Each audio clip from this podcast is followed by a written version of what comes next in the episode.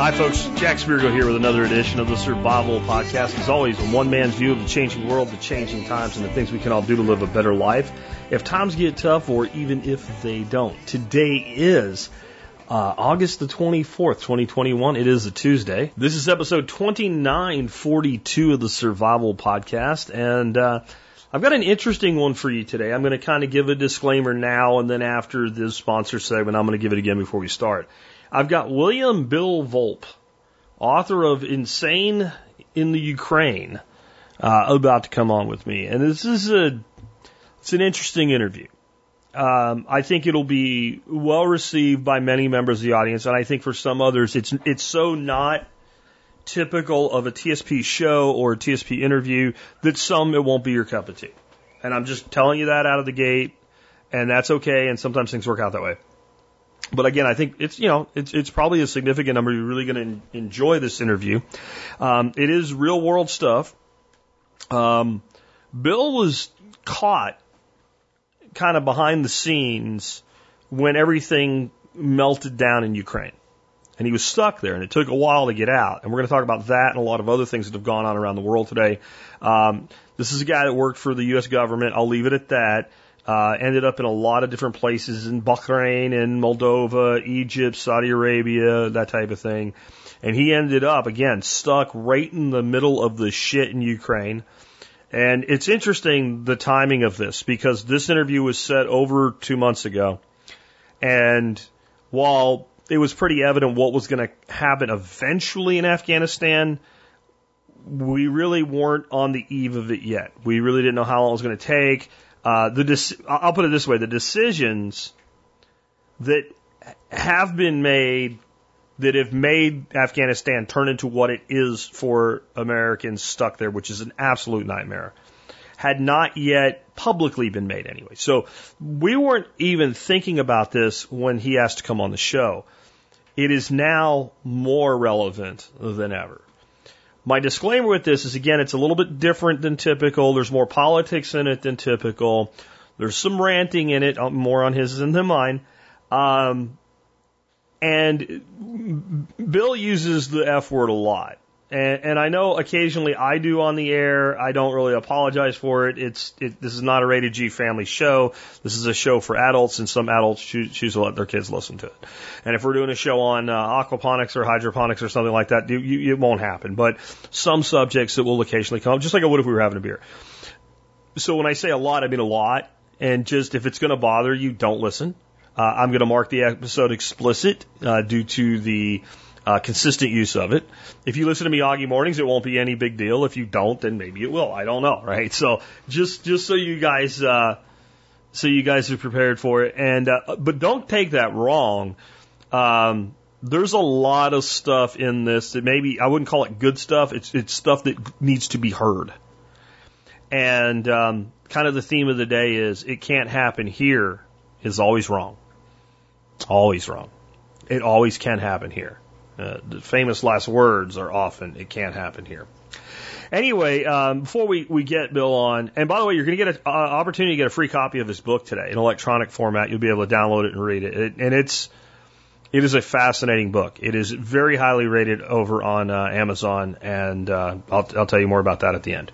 Anyway, uh, sponsor of the day number one today, knifekits.com. You know, if I had a knife that I had built with one of my grandfathers or uncles or father or, or anybody like that, you know, it would be a, a, a true treasure. And I think that if you've never built a knife before, if you have kids or a nephew or niece or something like that, like really think about maybe making that your first knife you built. It won't be perfect.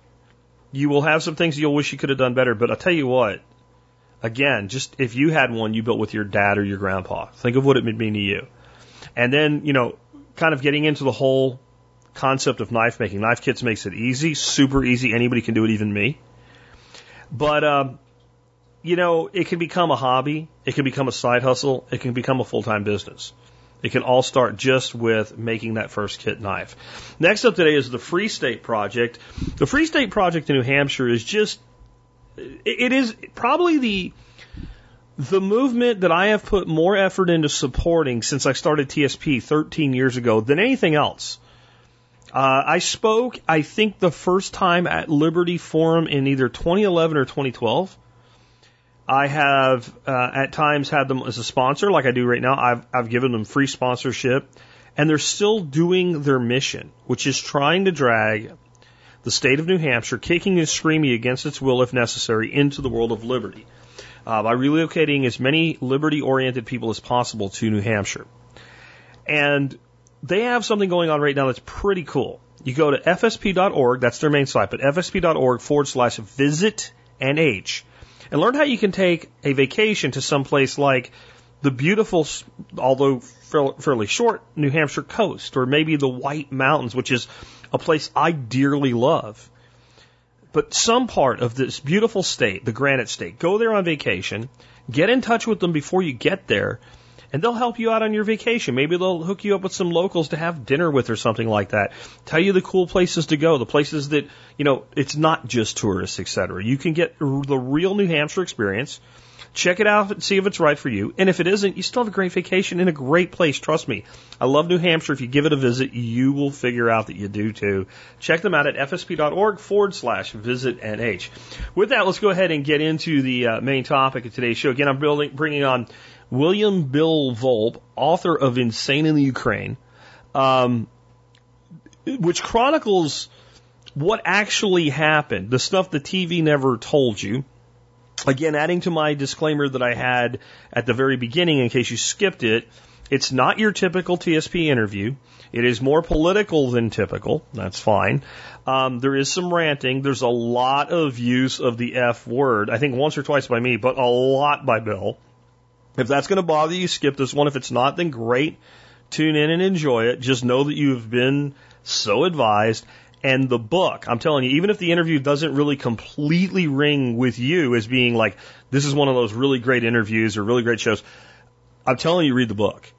I, I, kind of wish I could have gotten the interview more toward just telling the story that's in the book because it is unbelievable some of the things that this man's been through. And with that, let's go ahead and get on into it. With that, hey man, Bill, welcome to the Survival Podcast. Hello, how are you? I'm good, man. We're I, I was actually immediately intrigued when I when I got your guest app because my family's from Ukraine. Uh, now we got out anywhere between 1890 and 1930, um, but we still have family back there, and so it's uh, it's got kind of a root for me. Um, but we got out at some point to even have this conversation. You had to go to the Ukraine, right? Yeah. So how's how's a good old fashioned yeah. American boy named Billy end up in the middle of Ukraine? well, uh, um, I grew up in a military family, and uh, uh, you know, I, I thought about going officer candidate school for a while, you know, and uh, I got hurt in, in high school. Ended up with my first pins and plates, and uh, so OCS was out. And as it turned out, uh, turned out the government was recruiting at my college, and uh, I ended up being recruited into the government under secret clearance and, uh, you know, I floated around from gov job to gov job and, uh, eventually, uh, it ended up, uh, plopped down in Ukraine within 60 days of, uh, uh, of Snowden ended up in Russia. You know, we're kind of all in the same circles. It was kind of stupid. So can you maybe catch people up? Like, I want to ask you about what happened once this really kind of cooked off there. But there's probably people listening, living in their bubble. They don't even know what. When I say, you know, what was it like when the situation began? They don't know what the situation was. So what actually yes, kind I, of I like that a lot. I had right. American Ukrainian friends too, and, yeah. and actually I was living in Texas for a while. So yeah. So when it went all kind of sideways, what what actually went on in Ukraine in the first place that that made things absolutely f all crazy? Because I do know the answer to this. I just I want yeah. the audience caught up, right? Sure. I touched down there about 2013. Uh, it was it was September 2013, and uh, you know I got uh, hooked up with this girl who was Ministry of Interior of Ukraine. Okay. Um, so that didn't, you know, really make me right with the United States, you know, since I was dealing with a Russian born Ukrainian, uh, uh, who was the government, you know, and, uh, we ended up getting married there, but so I went back and forth a bunch. And, uh, towards the October, uh, November of, uh, 2013, it started hitting the papers, you know, Ukraine was, uh, wanting to be, uh, European, right? They wanted to be part of the EU. And uh, Putin wanted no parts of that, okay? Because, you know, if they were part of the EU, uh, then then they would uh, pursue NATO, and that could put missiles at uh, the Russian border. And so uh, Putin had a habit of destabilizing countries because he knew that NATO that you couldn't join NATO if you had a problem with your neighbor. So he destabilized Moldova uh, in a zone that many people call Transnistria. Some people call it Novostrotia. You'll never see it on a map, but there's Russian troops there. And, uh, and that's ultimately what he did on the Russian-Ukrainian border. But it started popping up under President Yanukovych um, because Yanukovych was in Putin's pocket and Putin was going to keep Ukraine from being part of the EU and NATO. And that's, that was kind of the kickoff. It was in, it was in late 2013. That was the kickoff. And, uh, and it went downhill from there. And like, when, when something like that's going on, it has to cause absolute pandemonium and chaos, especially, you know, it's one thing for the average Ukrainian that lives in some small town far away from, you know, any of the big cities or whatever that's lived there their whole life and it's just another shitstorm that they've, but if you're an American in the middle of this and, and this is going on, do you even know who to avoid? How do you, like, because I, I think that chaos like this, we're at a point where it could kick off anywhere in the world. It's certainly, it's probably worse in Afghanistan right now to be an American than, than it was in Ukraine oh, yeah, at that time, absolutely. right? So, so when you're in the middle of all this shitstorm, how do you handle it? How do you know where to stay away from? Who you can trust? Who you can't trust? I, I gotta, t- I gotta tell you, it's, it's pretty much gut feel, right? Uh, you know, I mean, uh, uh, you gotta look for asocial behavior, you know, uh, you know, the people that just want to put a knife in your throat type of deal. Um, you, you've got to look for asocial behavior and, and get a jive for, for, you know, does this, does this guy really make the hair on the back of my neck stand up? You know, I mean, I'm not fluent in Russian. Okay. Uh, I, my wife wasn't fluent in, uh, in, in, uh, in English. Uh, yet I still got married in Ukraine. I had friends who were Russian born Ukrainians and here I am, you know, government, uh, U- U.S. government who ended up going to work for the Saudi royal family to boot uh, in their Ministry of Interior, and she's government. So it got it got really it got really complicated. And and do you ever truly really know? No. Okay. Um, we got married in secret. We we we we didn't even truly really know who who our friends were. But you had to say, okay, well, if Natasha likes them, then I guess they like me. Okay. And, uh, and if the American guys like me, then, then Natasha's going to be okay with them. Um, we had to be careful, sure. And, uh, but, but I have to say 90% of it is, is whether or not you kept your head is it was gut feel. And there was, and there was other operators in the country. Okay. Because when Ukraine started to come apart, I mean, it was a feeding frenzy for many, for many countries, just like, you know, just like a lot of things. I mean, hell, you walk into Israel right now to be a mess. Of course, Israel's been a mess for a lot of years. Um, but yeah, country starts to come apart and, and you got operators coming from everywhere because if they can influence the fall, then they're, then they're going to try and influence it in their direction. And, and what did the like all of this? Because like you ended up in other places too. Um, Yeah. War in Ukraine. Basically traveled around quite a few different places in the world. What did that teach you about the reality of violence because I think real there's violence and then there's the reality of violence, and I think a The lot of reality people, of violence is yeah, huge. yeah, I think a lot of people are not really. I don't know if they those two ends meet for people. Sure. Yeah. I mean, um, if you look at uh, uh, people like Tim Larkin, he teaches target focused training. He does a lot of this about the reality of violence. Okay, and and he shows a lot of videos of this from all over the world, including Russia and Ukraine. And and uh, and and they'll come up and act like they want to shake your hand and be your friend, and the next thing you know, you get a club to the head. Okay, I mean, you, you can't, you, you just can't fucking do it. Okay. You know, I mean, they'll ask you for your time. You look down at your watch and they punch you. Okay. Um, you, you've got to be aware of, of violence at any given moment. Okay. And it's not just one attacker. You could, it could be multiple attackers. You know, in Ukraine, I, I, in Ukraine, I often look right out my window at a street full of hundreds of people that could, you know, you know, be charging the door and tearing my head off at any given second. You know, it was, it, it was nuts. And I mean, and you're alone. You're alone. You're alone and the U.S. embassy is telling you, don't try and come here because we can't help you. If you get out of the country and get to Turkey, maybe we can do something. But other than that, you're on your own. So anybody who thinks they're an American and they're, and we're coming to get you, that's bullshit. You know, I think there's a lot of people totally outraged in a, about what's going on with Afghanistan right now, but it's not because it's happening for the first time. It's it's happening in a way where people are seeing it clearly for the first time. I think it's an awful lot like many of the things that have occurred with with the whole COVID bullshit that Yeah. it's not none of this is actually anything new that your government's doing. You're just seeing it. Or how shitty your kid's education is is not new.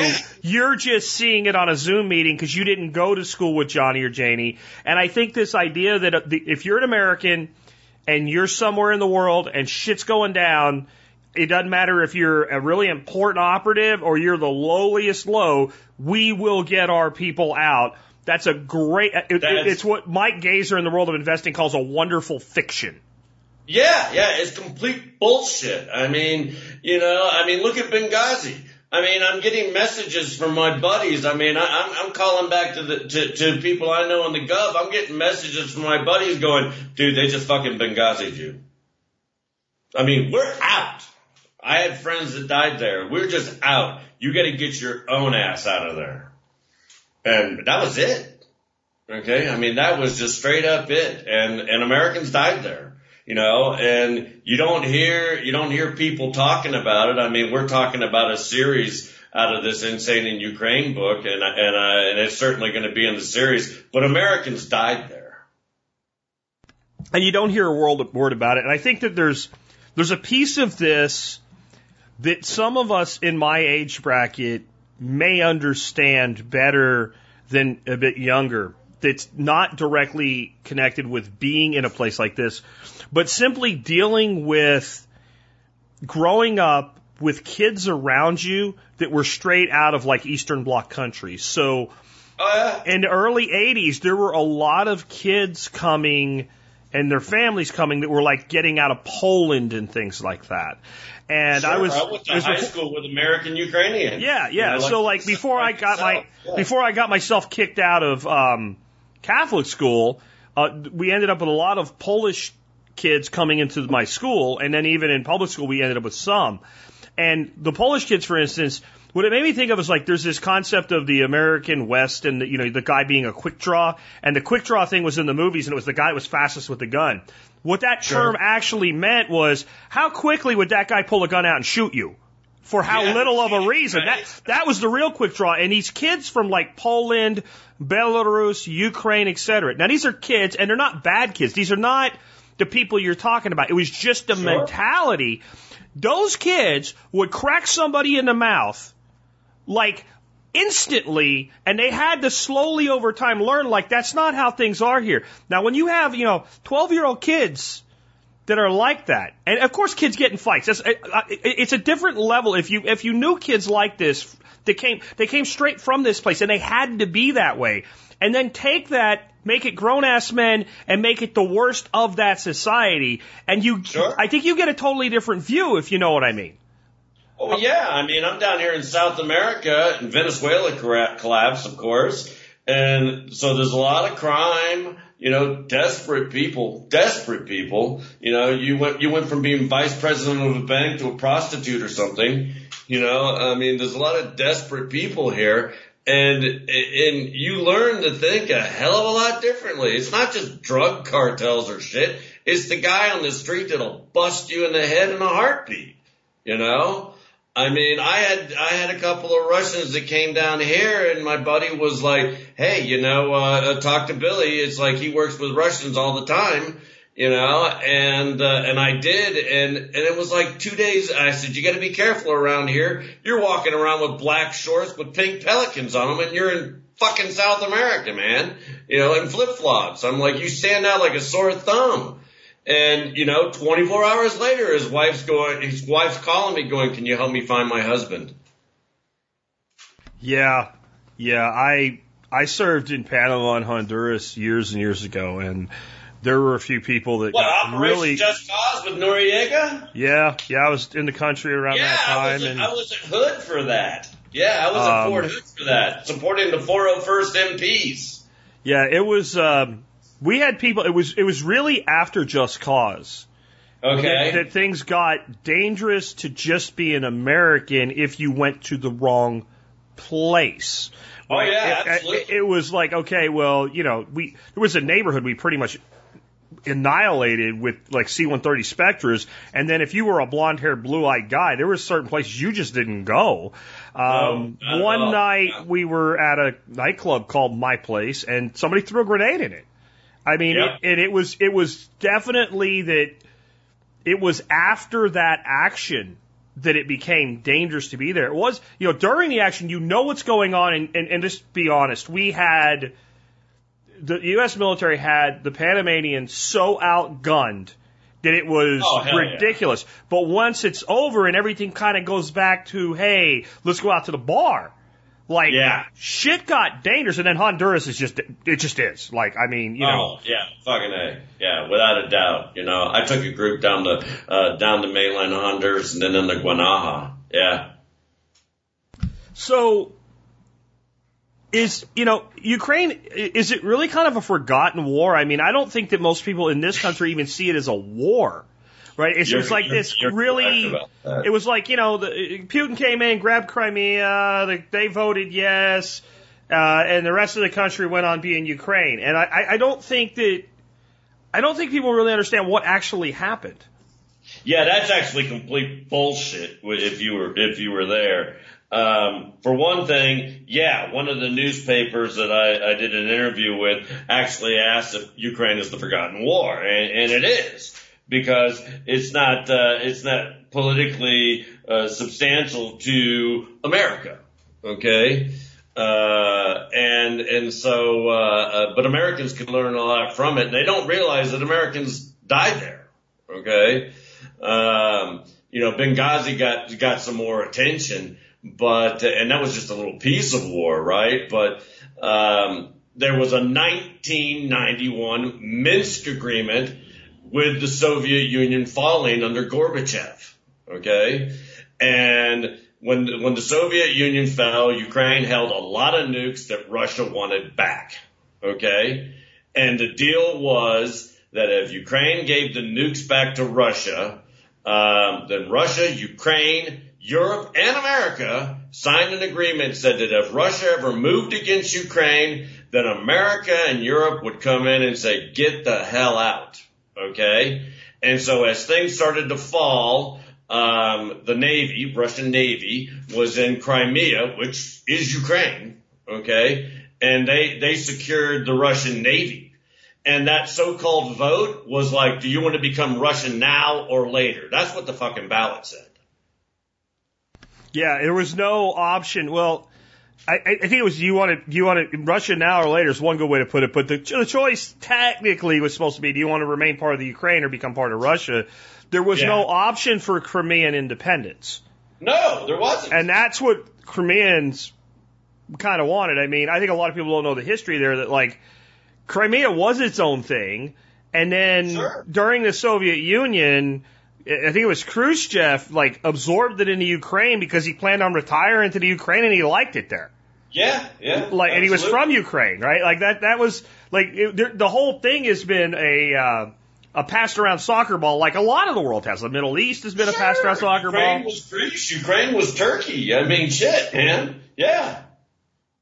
So, what was it like to be an American there? I mean, you know, just on a daily basis, and then how the hell did you eventually get your ass out of there? So, uh, uh, when, in the first year, in the first, you know, moments, I wanted to say the first years because I don't know, months seemed like years after a while, you know. Um, you know, in the early stages of 2013, it was, it was kind of cool, you know. I mean, you could still expect to get, uh, you know, get ripped off by anybody, you know, you, you, you look like a tourist. They're to try and, they're to try and play you, right? You know. And, uh, and, and even after I was married, they're like, oh, an American, he's going to have some money, right? You know, we're going to try and play him. Um, but, you know, you, you felt comfortable. I met other Americans there. Uh, there's a number of Americans that are hiding out there, like, like the Snowdens of the world that are in Moscow. Okay. Uh, they got in trouble. There's no, there's no deportate, there's no extradition agreement with America. So there's a number of people there hiding out and you met Americans, but, uh, the story was basically, you know, don't ask, don't tell type of thing. It's like we all, we all got our own fucking reasons for being here. And, uh, uh, and, and it was, and it was fairly calm until the politics turned into, you know, aggressive politics, you know, as with a gun. And, uh, you know, uh, Ukraine's a very docile kind of place. They do not have the military might without U.S. help. Um, to to take on uh, Russia. I mean, Putin even once said that you know after the after the damn spooks and contractors showed up, Putin once said he could have taken Ukraine if it hadn't been for the international criminals. So he had contractors, but we were international criminals, you know? Yeah. I mean, it was like a normal deal. We'd go to the Irish pub, you're hanging with your buddies, you know, you, you, you got your girl going, I'm dealing with paperwork to get married in Ukraine, you know, I mean, it, it seemed like a, you know, pretty normal life for someone who's an expat and, and, and worked for governments, you know, um, and, and then, uh, you know, the politics fell apart and, uh, yeah, you know, Yanukovych had shit burning outside his damn, outside the damn capital because they're trying to run him out of town and, uh, you know, people started to drop. And, uh, and, and I'm telling you, it happened in a matter of, it seemed like it was just a fucking matter of weeks, man. Okay? Yeah, I think gradually, then suddenly is how most things like this go down. I think the other Yeah, thing people yeah. don't understand is like, so how did how how does Russia look at this? And I- and I think that when we as America, we have a certain amount of arrogance as as a people, and when we look Oh, at the rest, no. like like huge compared to even like other people in Western nations, right? So when Sure. we we look at the world as well, once this line was drawn on the map this way, and it, it's the way we think it should be, then it should just be that way, and no one, and we actually think that like no one else really disagrees with that. Where Russia looks at this, and I try to explain to people, imagine that you know, South Carolina, Georgia, Florida, and Alabama uh, during a, a, a massive economic uh, upheaval in the United States uh, broke away from the United States. And then 15 years later, the United States has its shit back together. It's reestablishing itself as a world leader. And it decides it wants its old states back.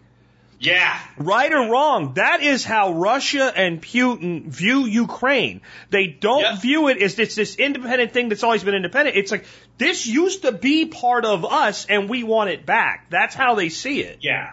And, and I'm not judging it. I'm just saying that, like, if you don't understand that, then you can't understand the situation and you can't understand Russia's actions on the other side of it. And I wouldn't even say Russia. I would say Putin. Okay. Okay. Fair enough. Because, you know, Putin has even had a so-called vote to change the constitution so that he can stay president for longer. He- He's not fucking president. He's the, he, he's the current czar. Okay. Yeah. You know, they're going and, and, and I think he wants his legacy to be the, to be reuniting the USSR. All right. And, and, you know, even though Trump had Melania and, and a lot of people think she was Russian or Ukrainian, that's all bullshit. She was from Slovenia. Okay.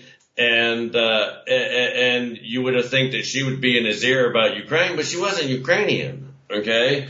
And, and That's more American arrogance. Anybody that has kind of that accent, well, they must be, right? Like, no, Yeah. no, there's like a whole shitload of places in that part of the world where when it, when that person learns English, they kind of have that sound, and we yeah. we lump people together is in like we are very arrogant. You hear something like always Chinese, you, you, you know, there's a whole Asian continent there, right, Yeah, guys? right. There's Mongolia, there's Sri Lanka, there's Malaysia, right? Like there's Korea, there's Vietnam, there's Japan. You know, there's more than just China, right? And like we, this is why I think the average American cannot understand geopolitics. And when I say politics that way, I'm talking about the way the countries interoperate with each other because we are so narrow frickin' minded. We cannot comprehend that these other places aren't like us. Like if you're in Florida or Washington, most people just are like, I'm an American. If you're in Texas, we're we're totally different. Like, Yeah, fuck all y'all, we're in Texas. we're The rest of the country's like, yeah, we're Americans, right?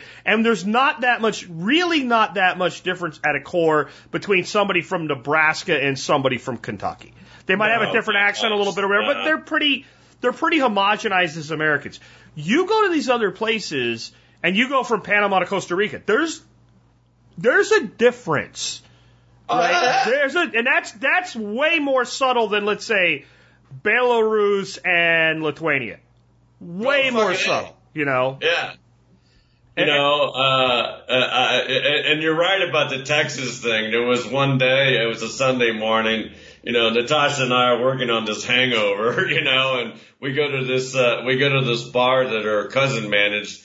And this guy comes in, he's got his hat on and he sits to the left of me, but I'm not really talking right mu- really much right now. You know, I'm trying to, I'm trying to describe what a mimosa is to people in Uk- Ukraine because the, a mimosa is salad in, in Ukraine. And they're like, you want a salad? And I'm like, no, put some champagne in a damn glass and some orange juice in it, you know? And so, uh, and so uh, she's she's kind of bumping me. She's on my right, he's on my left, and she's like, "That guy speaks English." And I'm like, "Yeah, I know. Give me a minute, Natasha." And so I finally look over at him and I go, "Where the hell are you from?" And he goes, "I'm from Dallas." And I laugh, and he goes, "What the fuck are you laughing about?" And I'm like, "Listen, asshole, calm down. I'm from Austin." Okay. He goes, Yeah. I traveled halfway Yeah. around the world to sit down and have my first beer with a guy from Texas. I'm like, yeah, man, we're from everywhere. yeah, yeah. So, what do you think the world should do about Ukraine, if anything, right? Like, I think that the U.S. is slowly learning, at least this generation is, that we can't fix everything everywhere in the world. Like, the, and, and it, it might be negative in some ways that we screwed this so bad with Afghanistan, but like, I think the appetite for interfering is probably at an all time low. Right. Yeah. Um, well, uh, let's start with the Afghanistan piece. Afghanistan was a sovereign country. Okay. All countries are sovereign countries. You know, I don't care if you like prostitutes and cocaine. It's none of my fucking business. Okay. We might not do it in our country, but you know, it's not my job to tell you not to do it in yours. Uh, America is not set up to be a police state, okay? Uh, Well, I mean, America is a police state, but I mean, they're not set up to be policing another state. That's what happened in Vietnam. I mean, and, and, and it turned out to be bullshit, you know? Yes, there was a 9-11 strike, okay? And yes, it was a former CIA person. Osama bin Laden had been paid by the CIA and, and his people had been trained by the CIA, trained by the CIA. And when they turned up the money, he got pissed off. Okay? So he took all of those skills and ended up attacking America with it. So yeah, you go in there and you, you nuke those fuckers, but America is set up to hit them and forget them, not stay there forever. Okay? So, you know, train them, turn the country back over to them, and if they lose it, they lose it. I mean, it's no different than the Cold War when Osama was working for the CIA. You know? Um, and, and when it comes to Ukraine, you know, I mean, it was pretty cut and dry for me, you know, being there as an American on the ground. And when they, when they fucking forgot about us, it's like, it's a clear invasion of Ukraine by Russia. The fucking 1991 Minsk agreement has been violated. Wake the hell up, Obama, and get your ass in here with some damn troops. And nothing happened. Okay. So, I mean, Is it been worth starting, Reagan like, something, could- they probably would have gone in. Does that risk causing World War Three? Is is is Yes. is is is it worth World War Three for us to tell Russia and Ukraine what to do with each other? That's that's that's a morality question, I'm sure. But for me, the answer is simple. I told you I would help you, brother. I'm going to help you. Okay? Otherwise, I look like an asshole for not doing what I said I was going to do. Let me take it a different way then. Should we have ever even entered into an alliance like that with somebody like Ukraine? Like, should we ever even have gotten involved? Well, I think at that point, um, it was about strategic missile placement, uh, placement and having allies there. It was not unlike the Cuban Missile Crisis. Okay, uh, the Cuban Missile Crisis was because we had missiles in Turkey and Russia wanted them out of there. Okay, uh, and so uh, that was a political play in '91 after Gorbachev, uh, after the after USSR fell under Gorbachev in December of '91. By the way, today is Ukrainians' Independence Day, um, and uh, uh, and so yeah, they were going to grab up that ground as strategically as they could because maybe they get to slip some more right in the back door, right? Yeah, definitely. So. But that's So back to was- that's that back to my feeling that play. like our country sticks its fingers and its nose into everybody's business everywhere in the world. And if we're going to start dealing around with military intervention, if we're going to go spend 20 years dicking around in Afghanistan and not changing the calculus there, that's bad. But that's fighting the Taliban, who eh, honestly, every time we we came up against those guys, we waxed their ass. Going Sure. going into a military conflict with with arguably one of only three superpowers in the world, us, Russia, and China, over Right. Ukraine seems like it might be a really bad idea. Well, and I would I would concur with that because I gotta say the uh, you know I mean it just might piss off some people I'm not sure, but the military that I'm seeing these days, uh, even the spec ops a little bit weaker, but just the standard military, you know, drones and unmanned tanks and stuff like that. You know, we got a bunch of video game kids. You don't have a bunch of, you know, boots in the street, veterans, hardcore individuals anymore. Okay. I mean, you know, people, you know, you, you were hearing about Afghanistan, geez, you know, after 9-11, right? I mean, that's 20 years ago. And they, they were having trouble doing a six month tour. But, you know, look at Vietnam. Vietnam was a 13 month tour. And World War II, it was like, we're not coming back till it's done. The country has gotten weaker. Okay? And, and that's the reason they don't know what the hell violence looks like anymore. Only one in three people in America have passports and less than one half of one percent of Americans have ever lived in another country. Yeah, I would concur with that. Um, I also think, like, even in the best of times, we're spoiled by something. This country's never been in a war with a country that could really strike us No where shit. we where we live, right? If if we throw out some of this, the conflicts of the 1800s, maybe like Sure. if if if we look at World War One, World War Two, Vietnam, Korea, the Gulf War, the Afghanistan conflict, all of that. The average person walking around in the United States had zero chance of a plane dropping a bomb in their neighborhood. If you go to war with China or Russia, that is not what you're doing anymore. No. Right? And, and, and, and, you know, like I said, the, the military weakness is the personal weakness. Yeah, I think the technology, I think we still have a huge edge. I think as far as armament, overall quantity and capability, we have a huge edge. But it doesn't matter when you're talking about starting a conflict with countries that can push a button and make a mushroom cloud. And to me, like, we need to be in a totally different mindset than we are because right now, it's almost worse that, okay, not wanting conflict is one thing. Not wanting conflict and looking weak is incredibly dangerous in my view. Absolutely. Okay. I mean, a lot of people still think the space race was about space. That's bullshit. It was about delivering a nuke, not an astronaut. It was a, it was a rocket race. You know? Absolutely. I mean, Absolutely. it was about ICBMs. I mean, when they when they dropped, quote unquote, dropped the bomb on Hiroshima and Nagasaki, they had to deliver it via a plane. Now you push a button. Okay? It was about the missile technology, not about a damn, you know, ro- not about a damn man that you put in the damn missile. I mean, hey, that came out of it, but it was more about the missile technology. No, that was how you got the country to spend the kind of money that it took to do that at a time when the the average American had a lot more say in what their government did than they do today.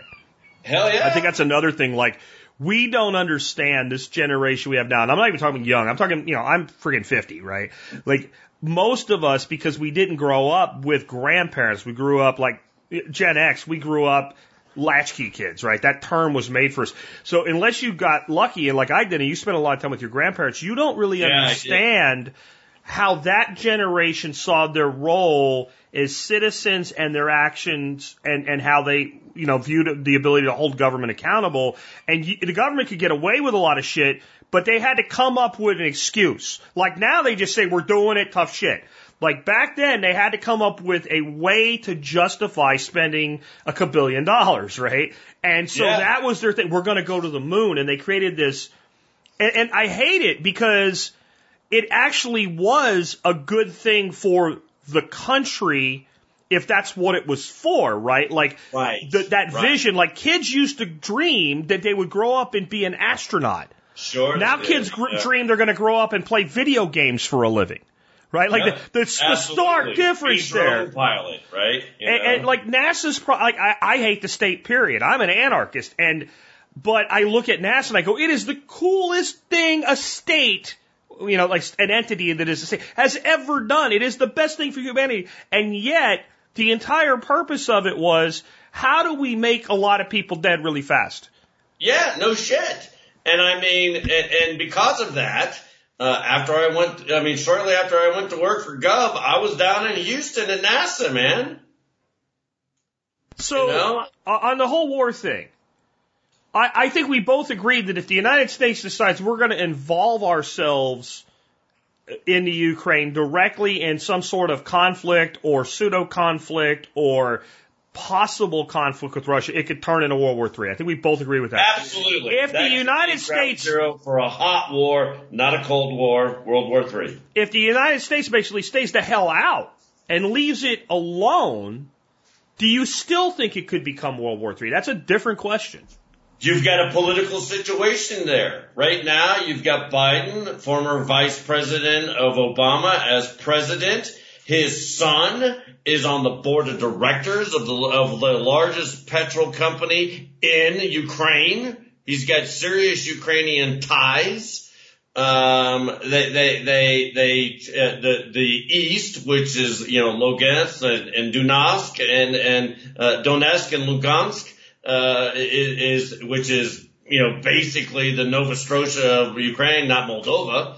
Okay. It's, it's got a lot of shale oil you know, and so it, it depends on, you know, what President Zelensky is willing to do with Biden. I know that there's calls happening that I'm not supposed to know about, but, you know, I mean, it depends on, you know, what they're deciding to do. But, you know, Biden's, the Bidens, as in the family, have got ties to Ukraine. It's interesting though because they also have their head up the ass of, of, of the Russians and they have their head up the ass of the Chinese. Of course, typical So- so- American, they're playing both sides. Yeah. All sides. Yeah, they're playing all sides, and it, I guess it ends up being then who has the most pull. Um, Right. It would seem to me it would have fucked me because I worked with multiple governments. it would seem to me that just by the numbers, as far as the dollars, the, the, the people with the most pull is somebody we haven't even mentioned yet would be the Chinese. I would I would think the Oh, Chinese absolutely. have more over the Biden family than the Ukraine and, and Ukraine and Russia uh, together. And so I guess then you'd say, well, if you really look at that, if you really want to be, you know, kind of uh, totally edgy with it, you would say, well, what would most benefit China in the in the uh, instance of this potential conflict between Ukraine, Russia, and the United States being involved? China would go with Russia in a heartbeat. They're already running joint military operations. Yeah, yeah. So, um, why do you think this war began in the Ukraine? Would would there have been any way to avoid it if the United States had looked stronger from the beginning? If it seemed like we were more willing to do something, could this have been avoided, or was this one of those things that's like a pot? And it's it, it's full of freaking cream or milk, so you know when it boils, it's going to go over, and you don't know when, but it's going to happen.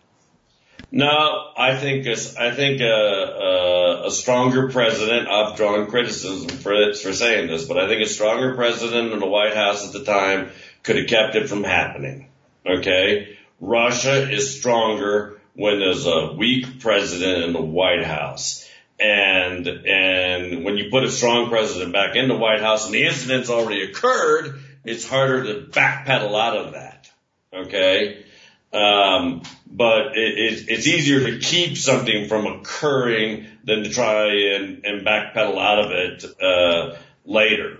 You know, so uh, I, I believe it could have been avoided. Okay, I believe it could have been avoided. You know, you are making moves towards a country that is protected by us via the 1991 Minsk Agreement.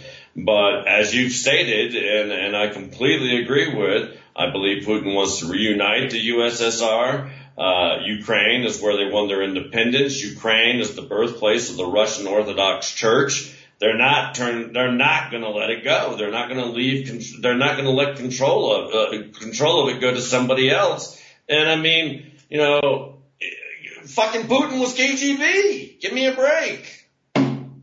He knows what he's doing. Yeah, I, I, I would say right now, if we were to weigh the competence of the Russian president, czar, call him what you want, it doesn't matter, the guy that's running Russia, versus the Right. competence of the man running the United States, Right. it is frighteningly uh, imbalanced. And one of the things that this country's had going for it in the past has been that presidents generally built strong, capable cabinets. Whether I agreed with them or not, they at least were competent.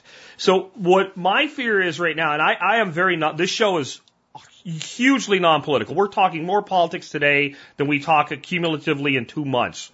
Sure. But this is a threat to people, and we're about survival. And I, I, I honest to God feel this is the most incompetent group of people. And you need competence beyond the presidency in this country because of how it works. I don't know if you know this, but back in, in Nixon's administration, he got all fucked up drunk one night right. was pissed off at uh, the the leader of I don't remember who was in charge of, of North Korea at the time, and in the middle of the like like you know early morning hours, like one o'clock Oh, yeah, in the morning or something, he yeah, ordered a yeah. fucking nuclear strike, and the Joint Chiefs and the cabinet are like, you know what, Dick.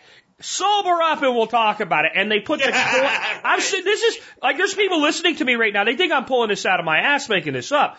This is the honest to God truth. Nixon ordered a nuclear strike on North Korea at a time when that would have been World War III. And Yeah, the cabinet yeah. had the strength to say, yeah, we're not doing that. We have people right now. We have the uh, the head of the Defense Department walking around wrapped up in a mask with a face shield on, and and the freaking honor guard covered in masks out of fear. shit, right? Right. We got a guy that got lost walking back to the White House and almost walked off into the hedgerow, and his Secret Service is president. Oh, my We've got a vice president that whenever she's asked anything remotely uncomfortable, cackles like a hyena. We've got Yeah. a he- the head of the of the military is is literally more worried about wokeness and white rage, whatever that is, and supremacy, and Sure. cleansing our military. Like I know this for a fact. They are cleansing our military of like field grade officers and senior NCOs. Even when they're not putting them out, they're they're making Yeah. them so miserable that they leave. They're threatening them to the point where they're like, "I got enough years to retire. Screw this." They're purging that that middle, and you know it's the middle leadership. I don't care what top brass does, and I don't care who the new privates are. That center leadership, that those field grade officers, your colonels, your majors, right? Your, your Yeah. colonels, your majors, your one star generals, your your sergeant first class, your master sergeants, your first sergeant, your sergeant majors. Those guys are the ones that steer the military. No matter what you you're told by the TV, those guys steer, and they're all of those guys that actually believe in what they do and are good at what they do. They're being purged as rapidly as possible, and then they're being replaced. They got to repl- you get rid of them. You got to bring somebody up, and you you bring your your E5 up to E6, your E6 to E7, et cetera. You bring your your captain up to major, and these guys have been trained in the mindset of this new stuff, and it just keeps going. Like I don't know that there is a competent person in the Biden administration. I did not like Obama, didn't care for him at all, but there was a certain level of competency. I would have thought Biden would have brought in mostly Obama retreads, but like top level retreads. He brought in like low level Obama Yeah. retreads that didn't ever know what they were doing. And it to me this is with this I'm sorry, I coughed there. With this going on, we you know, we mentioned China passively so far. But if I'm China and and I'm ever going to send strafing jets into to, to, to Taiwan. I'm doing Oh, it. I'm doing it in the next couple of years, Yeah. right? And there's another potential world war, right? I mean, it, this is a frightening thing for people, and I think people don't, in general, get the situation that we're in globally right now. Man, I look at interviews with college students in America. They're like, who did uh, America win their independence from? Asking these college students. They're like, what do you mean? It's always been America. We haven't won our Or independence Germany. from anybody. I heard the Okay? one kid say Germany. You know, it's like, yeah, Germany, right? It's like, who, it's like, who was involved in, in, in the Civil War? Well, what Civil War are you talking about? And it's like, what the fuck? And it's like, you know, I was born on Parris Island on 4th of July weekend in 1968 and grew up under a damn DI. Now, I mean, the last time I was back in America, which was years ago, okay, I'm looking at, I'm looking at the military, uh, uh, you know, uh, papers and, and, you know, these kids, you know, are going, he's in my space. The DI is in my space. And it's like, are you fucking kidding me? You know, it's like, you know, Yeah. and, and, and there's Yeah. like crying closets in the colleges now and stuff like that. I mean, what's next? A petting zoo? I Uh, mean, I- they have- they I'm have- hearing interviews about how the word man is offensive. How the hell are you going to run a country like that? The that? word the word man is offensive, and they do have basically petting zoos. They have like puppy programs where you can go pu- Oh, pet a puppy, gosh. right? Like okay, but we've done a really good job of bitching here and, and complaining about this stuff and and explaining why some of it is stuff that's that's worthy of contempt and some of it's worthy of actual fear. What do you think the average American should do right now to get themselves in a position where they're most prepared to deal with some of these things that could happen? First of all, the average American should know how to protect themselves, how to defend Okay, let me them- let me be a little more clear. The average the average person that listens to this show that, that would not be the the average American is a flaming moron. The, the Yeah. people that listen, no, the, the people that listen to this show, Okay. you know, the- these you are people that I, I'm going to bet you that that 90% of this audience is, you know, a licensed concealed carry holder or whatever they have to do in their state. Uh, they have guns, they have basic preps in place. Uh, they have good financial planning, et cetera. Like the average person that listens to this show is not the average American, and the average person listening to this show is the person you're talking to. So let's at least bring them up to that layer. Sure. Is be prepared. There's a lot of people that have concealed carry in America, but are you ready to pull the trigger? Okay? Because you see parachutes start dropping out of the sky or something happens, or you give your assailant a couple of extra seconds because he's acting nice, he comes up to shake your hand, you've already lost your weapon. Okay? Awareness is 90%. Okay? Awareness is 90%. If you're aware of asocial behavior, that is 90%. And, and even people with concealed carry, uh, they, they, they are like, okay, I have an advantage here. Okay. I've got my, I've got my gun. Um, but at the end, it's just a tool. If you're not aware of really what's going on, then, then you can have a problem. I mean, we look at, I mean, from here, I look at, you know, reports, you know, where police officers are assaulted trying to arrest somebody and everyone keeps going for the weapon. They don't try and go for his head and stop the guy who's shooting at people and shit. Okay. And, and they're not aware of the fact that this guy is walking to me, walking towards me without saying anything and he's got obvious intentions of hurting me, and my body is saying that, yet I'm doing nothing. Okay? Um, you have to be aware that violence exists, and people don't care. Okay? They will just, they will just take you because they can. Alright? And so awareness is 90%. Okay? And, and, you know, knowing what to do if you have to is another big piece of it. Okay. Right, You know, understanding that, uh, you know, there's a lot of good cops out there too, you know, uh, and, and getting to know them, you know, community policing is a good thing.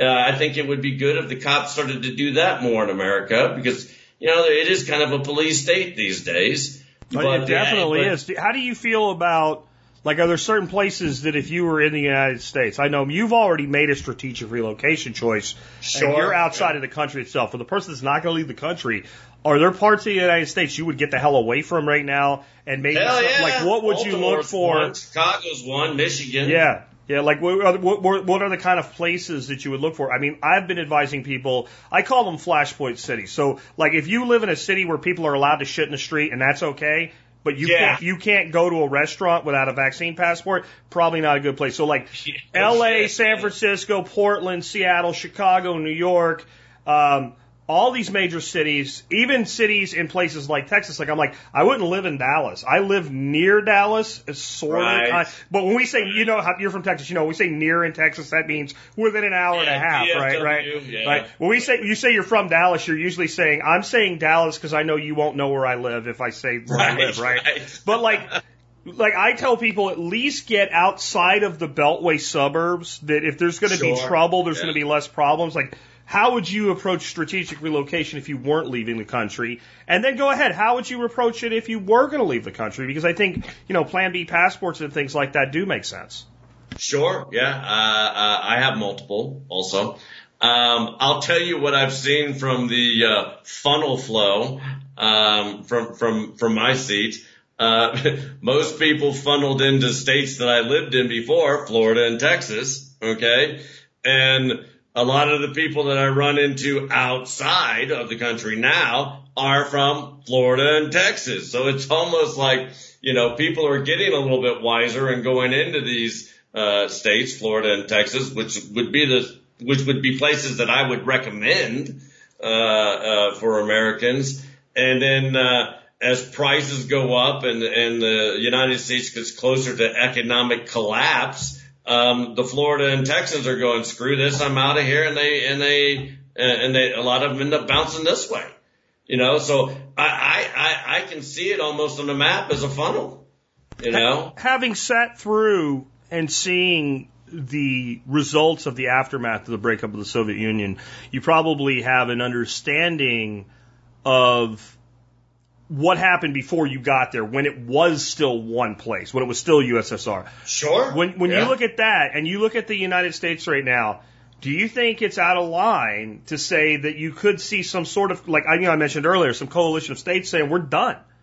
Um, yeah. Like I, I think it actually would kind of probably start out with like a coalition of Texas. states standing, yeah, definitely standing under the 10th and Ninth amendments and saying we're not going to tolerate this shit but almost in a way, kind of like the founders and the Continental Congress did with like they wrote letter after letter to the king. They tried to do it the the, the nice way, and they eventually said, you know, sure. screw this. Do you think that can happen? Because every the most famous words of every American is, "Well, not in America," and and we're yeah. not as special as people think. I, I really don't think we are. Yeah, I mean, you know, how many times has that been said? America's too big to fail. So was fucking Rome, Greece, Spain, England. Okay, they were all too big to fa- fail, and now they're like little islands, right? You know, it's like, you know, come on. Uh, uh, you know, Germany was going to blast everybody. You know, that type of thing. I mean, hell, we only had passports after 1914 or so, uh, after World War One. You know, back then it was just like, hey, you know, hop on a ship, go somewhere, you know. Um, do I think it should happen that, that Americans should take control again? Yes, I do. Do I think that they're capable of that anymore? No, I don't. Uh, this is why uh, they think that uh, that many uh, military men who have actually seen uh, uh, and women, okay, I won't leave them out, uh, ha- who have actually seen combat, um, you know, they don't find they don't find themselves a place at home anymore after going back, you know, because they realize that the people around them don't have a clue as to what's going on, okay, and and they can't relate with people anymore. They're at higher risk of being imprisoned. Uh, they're they're at higher risk of somebody saying something stupid and you just chuck them out a window or something. You know, um, you know, so it's hard for them to find a place at home, and and those people are just viewed as violent. You know, it's like uh, you know, most soldiers these days should just have a tattoo on their head that says "break glass in case of emergency," because after the war's over, they don't care about you. Okay, and and people just want to go on being docile. I mean, I remember Hillary Clinton losing the election in 2016. You know, and college students are going to school, going and crying like they like she died and and it was her mother or something, and they're and they're bringing in little petting dogs and stuff and saying, "Don't worry about your final exams." The country's weak. Um, so do I think it should happen? Yes. Do I think they could do it? No. Yeah, and I, I think one of the things that we really need to understand with like the, the weakness of these children and how they were, and I call them children, they're young adults. Um, sure, they're just, they're just kids. The they're yeah, just kids. They, in the way they act. This was because they were terrified into what horrible things would happen if Hillary lost. Like we, the, the, the country is exactly the way it's supposed to be. And I don't mean in an altruistic way. It is exactly the way that that it is supposed to be based on the programming and indoctrination. Like this is being done intentionally. This is sure suicide. And, and you have to sit back and wonder what's the end game in this suicide. And it, it, it looks more and more like it's like since we are the one country that can prevent full globalization, we have to destroy ourselves so we can have full globalization. Sure. And this pandemic is the perfect time to do it. Okay. I mean, it's, it's crazy. I mean, but, but I can tell I mean, you. in right this pandemic, now, Australia, which like I, I was talking to my wife oh, about yeah. this, and I said we like talking about it, Australia a few just, hours ago. Just yep. a, just a few years ago, if you were in Afghanistan and we'd pulled out back then, and it was a disaster, and you needed to get out, and Yeah. and you needed a country you could go to. You, Yeah. The first country you'd want to come to is the United States. That's where everybody wants to go. If you Sure. didn't, like, if you had a lottery to see where you went, and you could end up in, you know, uh, uh, Iraq or Saudi Arabia Yeah, or. France, right, or or or uh, uh, Germany, that'd be better than those other places. But if Australia was on the wheel and they spun it for you, and it came up Australia, you'd be like jackpot, right? Like Australia, Right, New right, Zealand, yeah. five years ago was the Western world. It was the last place you worried about totalitarianism. Um, maybe they didn't have quite some of the liberties of the United States, but it was it was a dream for 80% of people if they would have been able to move to Australia. Today, Sure. Australia looks like Nazi Germany. And that's not, Yeah. if you're not paying attention, folks, once in a while, service, look at the news. What's going on in Australia right now is absolutely insane. And Yeah, it is. if it can happen in Australia, it can happen here. Absolutely. I mean, they, you know, they now got laws in America where they can claw back passports. Okay. They, they can pull passports back. And it's like, you know, and, and, you know, I got, I got outed renewing my passport at the U.S. embassy here. You know, I went into the U.S. embassy and, uh, and, and, you know, of course they ran my passport, you know, and I, it, it was full of stamps and everything. And when I give back for, for my new passport, they're like, here's your new passport, Mr. Bond. And I'm like, gee, thanks for outing me in an embassy. I appreciate that. You know, these people are not smart anymore. You know, it's, it's not the same world. It's, it's, it's, it's weaker. And, and I worry, I do worry about Americans going places, even Russians going somewhere because like I, like I told you about the Russian couple I met, you know, I said, be careful. You're walking around like a rube. And 24 hours later, she's like, can you help me find my husband? You know, I'm like, people don't know what's really going on in the world anymore, you know, and, and they don't know that violence can happen anytime and you need to, I mean, you need to be protecting yourself all the time. Yeah, you might be hanging with your friends, but as you're back to the street and you're outside a, and you're outside a bar at a little, you know, a little sit down area outside, who's coming up behind you with a baseball bat or something? Okay. You know, I mean, be aware of your environments. Be aware of the political world. You know, I mean, not until the Odessa massacre, where they burned over a hundred people alive that day, did it really hit American news. Okay? They weren't keeping up with anything. The Odessa massacre made the, made the news because over a hundred people were burned alive that day. But listen to those words, burned alive. They weren't shot. Everybody, you know, you got weak people in America now saying everything just is the gun. That's the problem. Bullshit. It's the people that want to kill you. They dump gasoline on their heads and set them on fire. Well, Okay. if you look at the, enti- like 80% of last year, there were cities burning in the United States. Now, we didn't have 100 people burned alive, but in the sum total of that rampage, we had well over 100 people killed. And almost yeah. nobody was prosecuted, arrested, and even a lot of people that were arrested, they were let out the next day, or Sure. or they were let out within a week on bail, and they were facing char- and the f- charges were eventually dropped. Like so, what happened in 2020, I think, is a prelude to what we could see in the future. That's why I've been like, if nothing else, get away from the flashpoint cities because the one thing I think we have work, the one thing we have working for us right now in the United States is you don't have to wonder anymore what your backyard will look like if shit goes sideways. You already know where the bl- worst places are going to be. And I think those of us that were paying attention, none of us were surprised. None of us were surprised that Portland and Seattle would be one of the first places No. to spiral into complete chaos and for people to get away with doing it. And I think one thing that people that have been through the stuff you've been through are aware of is that there is a there is a buildup on these things. And during Oh, that yeah. buildup, if you come in and you clamp down early enough, you can stop it.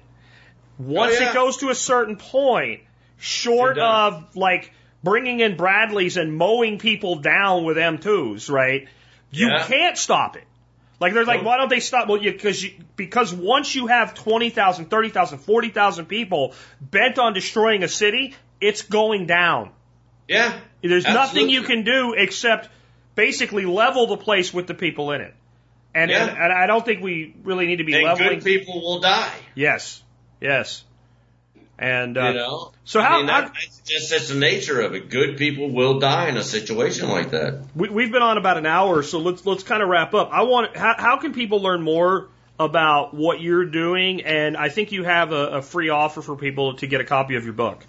Yeah, I sure do. Uh, it's, you'll have to forgive me for not being more creative. Um, I, I, I think I sent you the link so you Yep, can post. I got it. I'll put it in the notes, but Um, you tell people about it. it's- Show notes, so people can just click a link and download it. But tell them what it's about. Well, okay, so uh, it it, uh, it gives a little bit about my background. Um, you know, uh, how I grew up, military, how I got recruited by the government.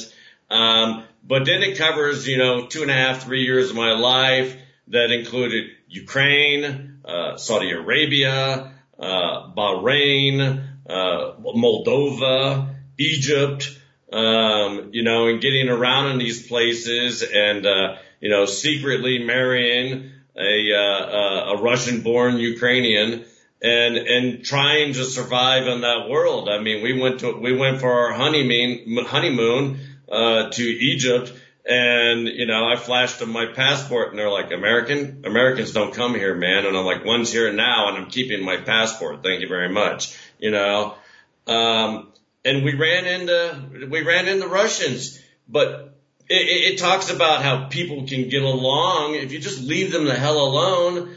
Um, but it also talks about how violence can break out in a second. Okay because nobody knows what the hell the war in Ukraine is really about. It's turning into an Africa. Yes, Russia invaded Crimea. That's in the book. Yes, there were people who opposed Western influence in Ukraine. So there became a little bit of a civil war. Okay. And so here I am, an American married to a Russian born Ukrainian. I'm Western influence. I'm looking at a bullet in the head. Okay. And yes, some people wanted to go back to being Russian. So there's, there's a lot of complex issues in the book and it's, and it's covered in there. Gotcha, man. Well, like I said, I'll make sure that there's a link in the show notes, and uh, I appreciate you being with us today. You got it, buddy. Uh, it was uh, it was a joy to be here. Thank you. All right, with that, I'm just going to remind you guys again. There are there's download links in the show notes today. You can get Bill's book um, for free in like a PDF file. You download, you have it, it's yours forever. Um, you do have to go to buy one of his websites. There is a form you have to fill out and give them your email, then the email you link that type of thing. And giving away a book that sells quite well on Amazon, um, you know, the that's kind of a, the value for value exchange. You agree to get follow up information, and you can always unsubscribe from an email list. But you know, hey, the the guy put a lot of work into this book. If you want to read it, I, don't think saying, hey, you can reach out to me with other stuff is, is too big of a thing. But if you use An, An, Amazon Kindle and you have Kindle Unlimited, uh, it's on Kindle Unlimited as well. And it, I would say if you are a Kindle Unlimited user, okay, an author benefits when you read their book on Kindle Unlimited. So if you if you're going to read his book and you have Kindle Unlimited, I would do it that way. And I have that link as well, so you can go straight to it uh, and get it delivered to your Kindle device, whether it's an app on your phone or your tablet or your computer or whatever. Anyway, with that, let's go ahead and wrap things up. I want to remind you one of the ways you can help support me in the work that I do here for you is by becoming a member of the MSB. And I don't generally say this, so I'll throw this out just real quick here today. If you'll join MSB and you'll pay with cryptocurrency, as long as it's not some weird ass crypto, as long as it's something that I either want or I can flip to something I do want, and you'll buy three years, I do three years for a hundred bucks versus one year for 50. And I do that day in, day out with crypto. When people offer to pay by crypto, um, they get an email back that gives them that option. I'm just telling you, I don't publish that. I don't generally talk about it. Just let you know, everybody else, if you want to pay any other way, it's 50 bucks uh, a year. I don't get silver much anymore for uh, MSB, but I do do a year for two ounces of silver. So I actually probably need to look at that. That's probably not really a great deal anymore. Probably need to change that. I don't know how to do that because I think one is not enough. So we'll. There's one of the issues with precious metal versus crypto, right? Anyway, you want to do three years for a hundred bucks in crypto, Monero, Pirate Chain, Bitcoin, Bitcoin Cash, Litecoin, any common crypto. I will, uh, I'll do that. You can just go to the survivalpodcast.com, click on members, check how you're going to sign up. If you do crypto, you'll fill out a form. You'll have to wait to get an email back from me. Anyway, you can also just do your online shopping when you're going to shop online at tspaz.com. That's T-S-P-A-Z, tspaz.com. Really, really easy to remember. How can you forget T-Spaz, right? Anyway, um, today's item of the day is the Spider Wire Wolf Tackle Bag. If you're a fisherman, you want this. I've had mine for five years. I love it. Um, it is the best tackle bag you can own. It is so good. I made a video to go with the write up because I don't think you can understand how good it is without actually seeing what makes it so great. And the reason I brought it around today is it's on sale. It's only like eight bucks off the, the normal price.